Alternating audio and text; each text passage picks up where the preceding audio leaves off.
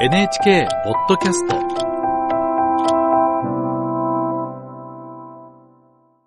ジャーナル経済です。えー山崎さん、今日気になったのは、はい、今日は病院の情報化、デジタル化、まあ、いわゆる IT 化とか DX とか呼ばれる、その取り組みに注目しました。はい、病院のデジタル化というとすぐに思いつくのは電子カルテですかね。そうですよね、はいただ、電子カルテからさらにその先に進んでいるんですね。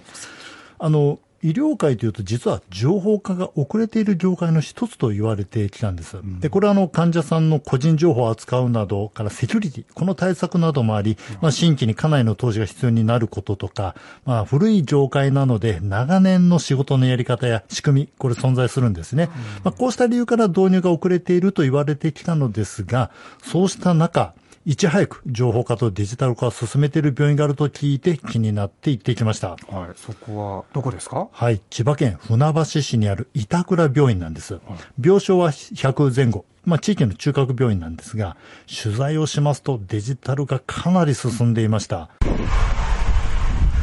えー千葉県船橋市にある、えー板倉病院に取材に来ました。えちょうど、そうですね、大きなマンションや住宅が立ち並ぶエリアにある、え中規模の病院です。6階建てで20時間、20近い診療所を持っている病院です。では、えちょっと正面のところから入ってみたいと思います。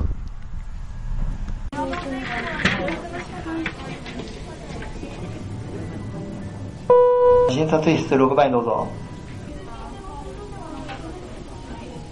次回の予約表で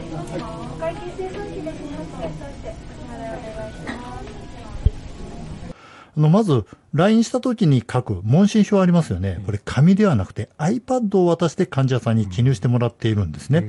これによって患者の情報を一瞬で医師とスタッフに共有されているんです。看護師の谷口明子さん説明してくれました。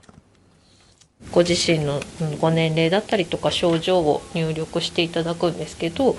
その入力し終わったものが私たちが使っている iPad の方にこう飛んでくる形になっていまして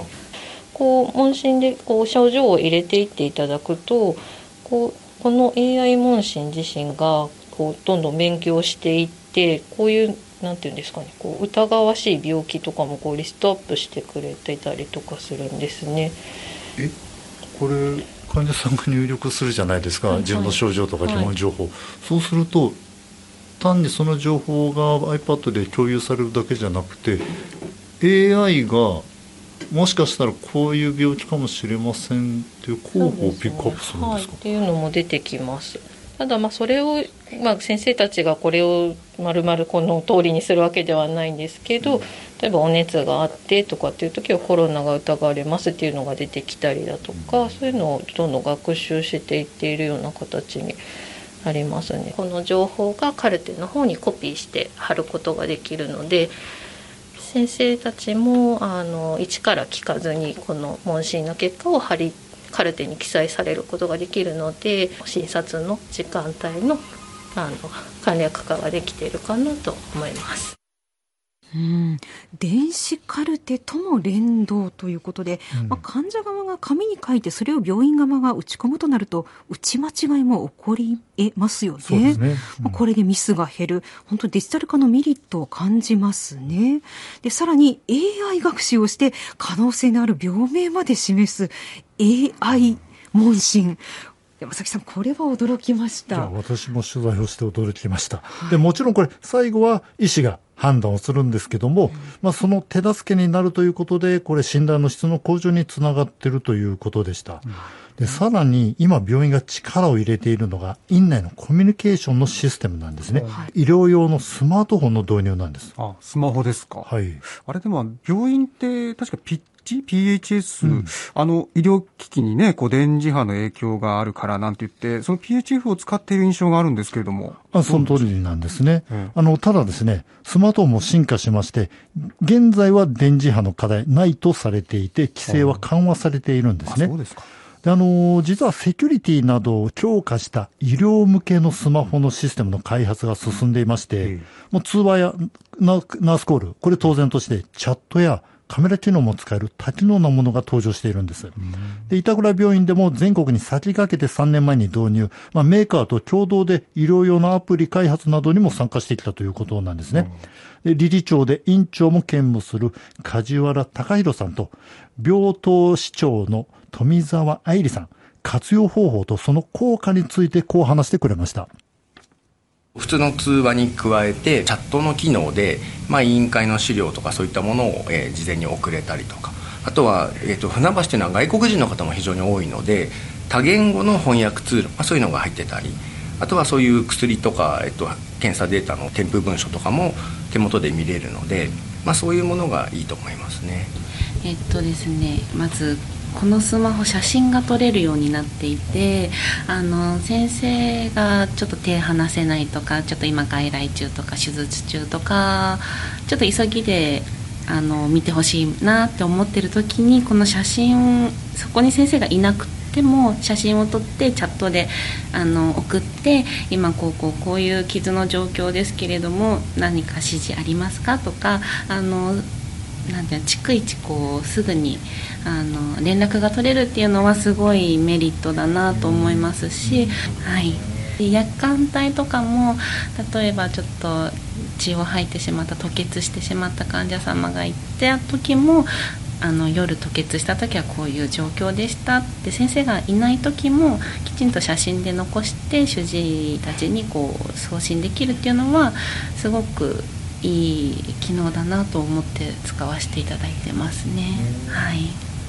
導入時の心配、まあ、大変だったこと具体的にどの辺があの振り返ると課題だったんでしょう？ありがとうございます。あの一番大変なのはあのネットワークの構築だと思うんですけども、まあ、あの電波の状況ですとかそういうものがやっぱり遅いかったり悪かったりすると効率が悪いので、まあ、うちにはシステムの担当者がいて、まあ、彼らが非常にそのネットワーク作りをうまくやっていただいて、まあ、それが回り始めればいいんだけども組み立てのところですかね。あとはまあ同じようにこう端末がどんどん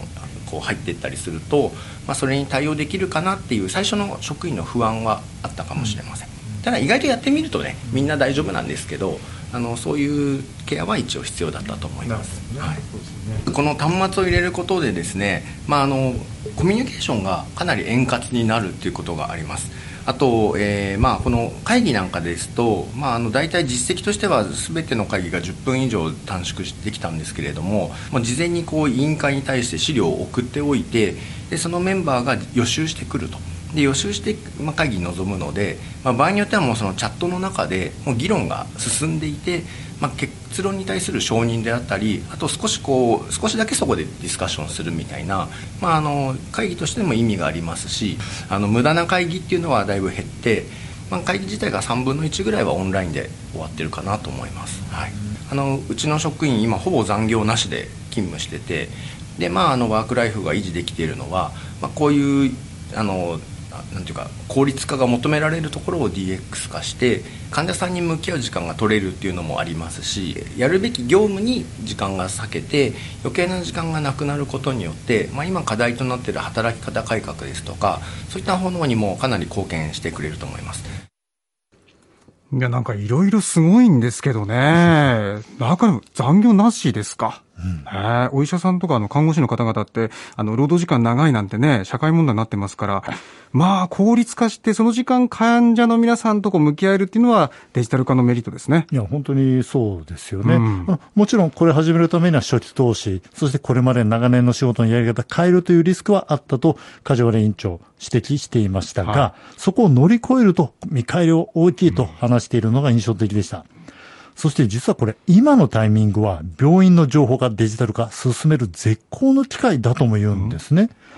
というのも、PHS のサービスが2年前から段階的に縮小されているからなんです。医療用スマホ開発のトップ企業のフロンティアフィールド社の代表、佐藤康一さん。なぜ今がタイミングか、そしてこの先の可能性についてこう話しています。そこはまさに、えービジネスチャンスであるし、えーそのタイミングでなんか医療の DX 化を進めるためのアプリケーションを作らないと、ただ単に、えーこうスマートフォンが入っただけで、結局音声でのやり取りっていうところから変わらないだろうなと。そういった仕組みを作ってあげないと、PHS が停波するタイミングで、えー値段ですとか機能っていう面を考えて、えーこのビジネスに参入させていただいたということになってます。まあ、我々がこう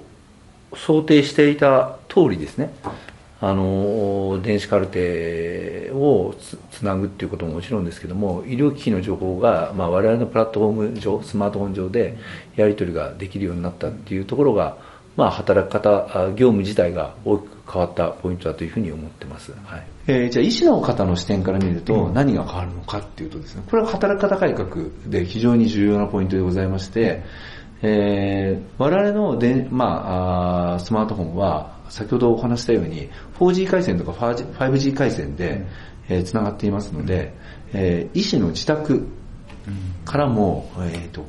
ナースあ電子カルテにアクセスすることが可能なわけなんですね。ピッチではできなかったんですね。できなかったです。で、えーその、おな、家で逆に言うと仕事ができてしまうっていうことは、働き方改革に逆行するんじゃないかっていう話もあるんですけども、もともとは、えー今日はオンコール用で待機の先生は、この先生とこの先生っていうふうに決まっていて、で、待機の時に、えっ、と、まあ、オンコールで、まあ、病院から連絡来ますと。で、その時に、えー病院に駆けつける必要性があるのかないのか、っていうことを判断して、えーまあ、あ先生方はあ病院に行くなり行く。まあ、あの、し電話で指示ならす、指示をするっていうのは今までの業業態でしたね。仕事のやり方。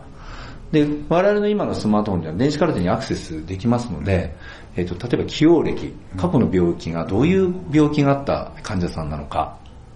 えー今どういうふうな、あこう、脳の写真がどういう状態なのかっていうのを、まあ、画像で確認することができたりですとか、えーじゃあ血圧は今どういう状況なのかっていうのが、あの、病院に駆けつける前に確認して、行くべきか行かないべきかっていうのを判断して、えーま、あ結論を、あの、意思決定することができるっていうことが重要でございまして、これ、もう今、働き方改革の目線で話していただきましたでも患者、患者にとってはそうやって医師ができるだけ早く情報を分かっていって、しかも過去の経歴まで、ねはい病歴まで分かって、病院に来てくれる間にこうやって治療しようって考えてもくれるでしょうし、はいはい間違いなく医療のクオリティは上がりますよね。はい。もう本当にえーそういうふうに思っております。あの、実際に各病院に提供されて、ええどういう効果があったかっていうので、なんか具体的な事例をちょっといくつか教えてもらってもいいですそうですね。あの、やはり、まあ我々が、こう、想定していた通りですね。あの、電子カルテですとか、医療機器とつながるようになったっていうのが、まあ非常に大きなあポイントかなというふうに思ってまして、えーまあ先ほど言った、あの、電子カルテをつつなぐっていうことももちろんですけども、医療機器の情報が、まあ我々のプラットフォーム上、スマートフォン上でやり取りができるようになったっていうところが、まあ働き方、あ業務自体が大きく変わったポイントだというふうに思ってます。はい。あの、今後、この医療界、病院でのこの DX 化、情報化っていうのは、まあ、どのように進んでいくと思われてますか？逆にどう進んでいかないといけないと思われてるか、どちらでもいいんですか？はい。えー私どもが考える、その DX 化、病院の DX 化するために必要なことっていうのはですね、我々のこのアプリケーション、まあ、あープラットフォームがですね、オープンな中でえー活用されないというふうにいけいまあ、いけないというふうに思ってます。それはどういう話かと申しますと、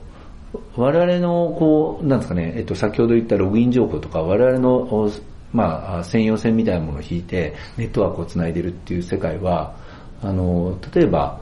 えー医療機器メーカーさんに、えー貸し出すようなお話であったりとか、あまあ、そこの、まあ、ある製薬メーカーさんにお貸し出す話であったりとかっていう話があると思ってまして、いろんなアプリが、医療に必要なアプリがたくさん乗っかってくるわけですね、これから。で、その時に我々が全部やるので、他の人たちを排他的にするっていうことは、非常に医療業界にとっても良くないですし、我々がスタートアップでとして生き残るっていうことはできないというふうに思ってますので、その例えばログイン情報をえー、医療機器のメーカーさんにもお渡しする。共通の言語でお渡しする。で、え、製薬メーカーさんにもお渡しする。いろんな医療業界の周辺でビジネスをやる方々にお渡しすることで、えー、まあ医療業界の DX 化が進むようなプラットフォームができていくんじゃないかなっていうふうに思ってるんですね。で、えー、それが、まあ、先ほどの話につながってくるんですけども、一つのアプリに、例えば医療機器のアプリが入っていたとして、その A 社さんのアプリは、え ID とパスワードをいちいち入れなければ、あの使えないとかってなると、非常に医療業界の医療従事者の皆さんにとっても非常に不便なものになっていくので、我々のログイン情報をオープン化していくとか、プラットフォームをオープン化していくっていう、セキュリティがしっかりしたネットワークも皆さんに開放していく、オープン化していくっていうことが非常に重要だというふうに思っています。我々の目指す姿っていうのは、例えば、あその患者さんの情報を紹介状で、えー、何か書く、ファックスで送るみたいな世界がですね、即座に、えーと、病院さんに伝わるですとか、あ病院さんの空きベッドの情報も可視化されて、どこの病院さんに、えーとご紹介すればあの効率的に、えー、病院患者さんがすぐに、えー、まあ、検査ができるとか入院できるとかっていう情報が分かるようになったりですとかで病院さんというのは機能別になっているので病気病院と病院の機能別病ごとの機能ごとの病院さんで情報連携できるとか地域のネットワークとして機能していくことが、まあ、非常に重要だなと思ってます。でそうしてくると次のステップとして何が言えるかというと病院さんのその治療した情報ですとかそういったものが患者さんに提供され患者さんがあ家で、えーまあ、取得しているバイタルデータを患者さんの携帯電話からスマートフォンでその取得して病院さんもそれをアクセスできるようになることで逆に言うと病院さんもあちょっと変化があったので早く患者さんに病院に来てくださいと。いうこともできますし、えー、患者さん自身も自分の治療データが見れたりとかっていうふうな世界を作ることで医療の情報の非対称性みたいな世界っていうのがなくなっていく世界を我々は目指していてですね。まずはそのきっかけが病院さんのあのスマートフォンから入っていって、えー、次はあまあ地域のクリニックさんああとは介護施設さんとか、そういったものがつながっていって患者さんと最後がつながっていくっていう世界を目指していきたいなというふうに思ってます。